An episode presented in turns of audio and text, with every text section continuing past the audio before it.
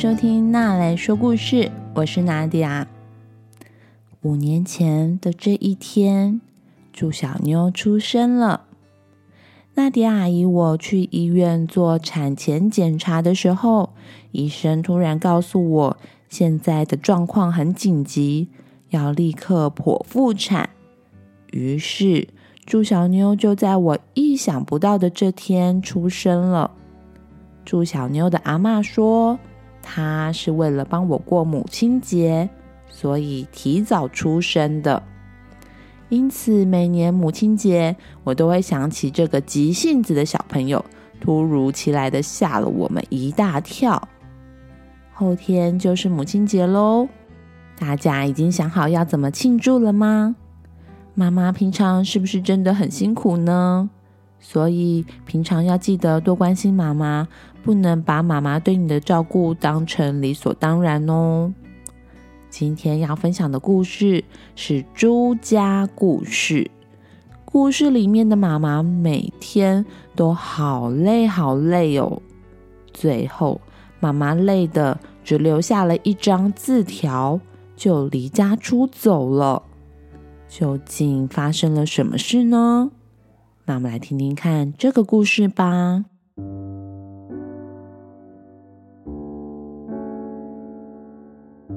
猪家住了四个人：猪爸爸、两个儿子，一个叫做小吉，一个叫做小丽，以及猪妈妈。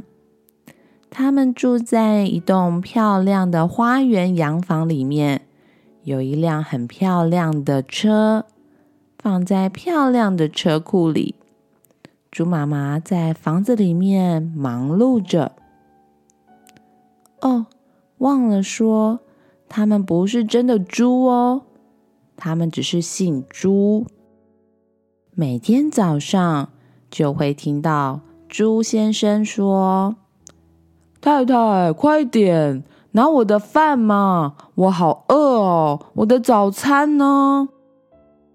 接着也会听到小吉和小丽说：“妈妈，快点，我的早餐呢？”“妈妈，我好饿哦，我想吃早餐了。”爸爸、小吉、小丽三个人坐在餐桌上，张大了嘴巴，但是就只会动动嘴巴，叫妈妈把早餐送过来。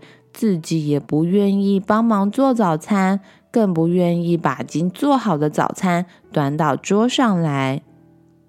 在爸爸、小吉、小丽都出门上班、上学之后，妈妈就留下来清洗吃完早餐后脏脏的碗盘，并且把每一个人的床都铺得整整齐齐的，拿出吸尘器打扫每个房间。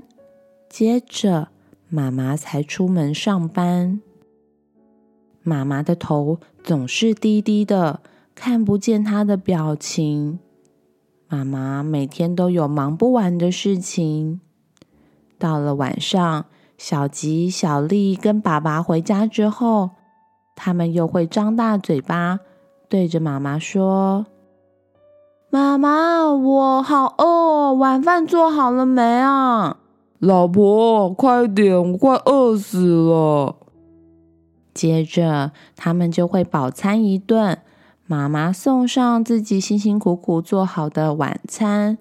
等到大家吃完饭之后，妈妈就开始洗碗、洗衣服、烫衣服，接着还要再准备大家的便当。当妈妈忙的。当妈妈在忙这些家事的时候，爸爸、小吉、小丽在做什么呢？他们正在客厅看电视呢。有一天晚上，小吉、小丽回到家，发现妈妈不在家。爸爸一回来就问他们说：“小吉、小丽，你们的妈妈呢？”没有人看到妈妈。他们找来找去都找不到妈妈，但是他们在客厅发现了一个信封。爸爸把信封打开来，发现里面有一张纸，上面写着：“你们是猪。”原来是妈妈留下的纸条。妈妈已经受不了了。爸爸、小吉、小丽每天都只顾着自己休息、看电视，把所有的家事都丢给妈妈一个人做。于是妈妈好像离家出走了。这天晚上，爸爸、小吉、小丽三个人试着动手，自己第一次。做了晚餐，他们花了好几个小时才做好一顿饭，而且超难吃的。第二天早上，他们三个人又花了好几个小时才做好一顿早餐，而且还是非常的难吃。第二天晚上，第三天。妈妈还是没有回家。爸爸、小吉跟小丽他们只能自己照顾自己，但是他们把脏脏的碗盘全部堆在厨房，也不洗衣服。很快的，整个家乱糟糟的，像猪圈一样。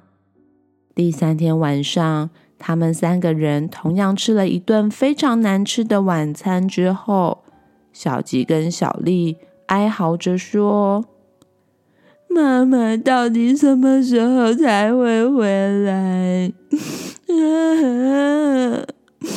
我真的好想妈妈哦！爸爸妈妈去哪里了？我怎么知道啊？”不知道过了几天，家里已经一点吃的东西都没有了。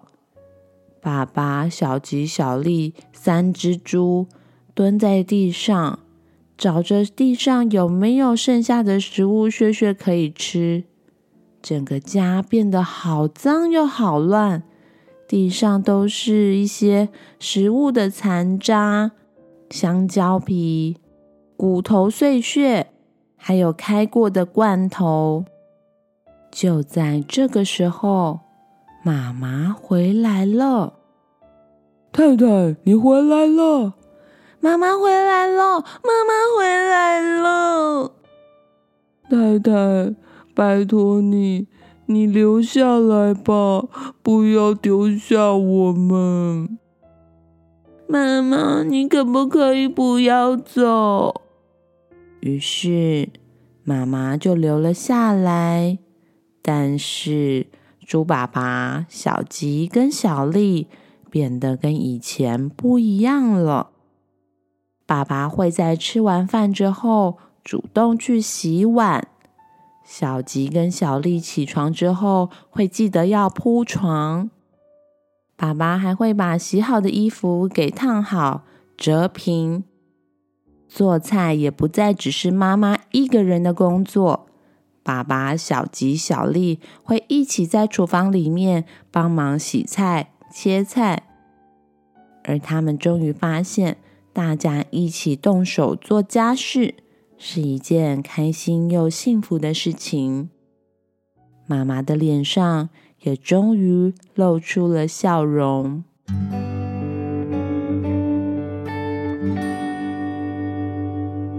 好啦，故事说完了。小朋友，你知道吗？家事绝对不是妈妈一个人的工作哟。不要让妈妈累到难过的离家出走了。这个周末就是母亲节喽，别忘了好好抱抱妈妈，告诉妈妈你有多爱她。你喜欢这个故事吗？点击故事里的链接，可以找书来看哦。或是你有想要推荐给我的童书呢？不管你有什么想法，都欢迎你在 Facebook、Instagram 私讯我。这个频道会因为有你的参与变得更好、更棒哦。如果你喜欢那来说故事，欢迎在 Apple Podcast 上面给我五颗星，也欢迎推荐给你身边的爸妈我是爱听童书的大人。那我们之后再见喽，拜拜。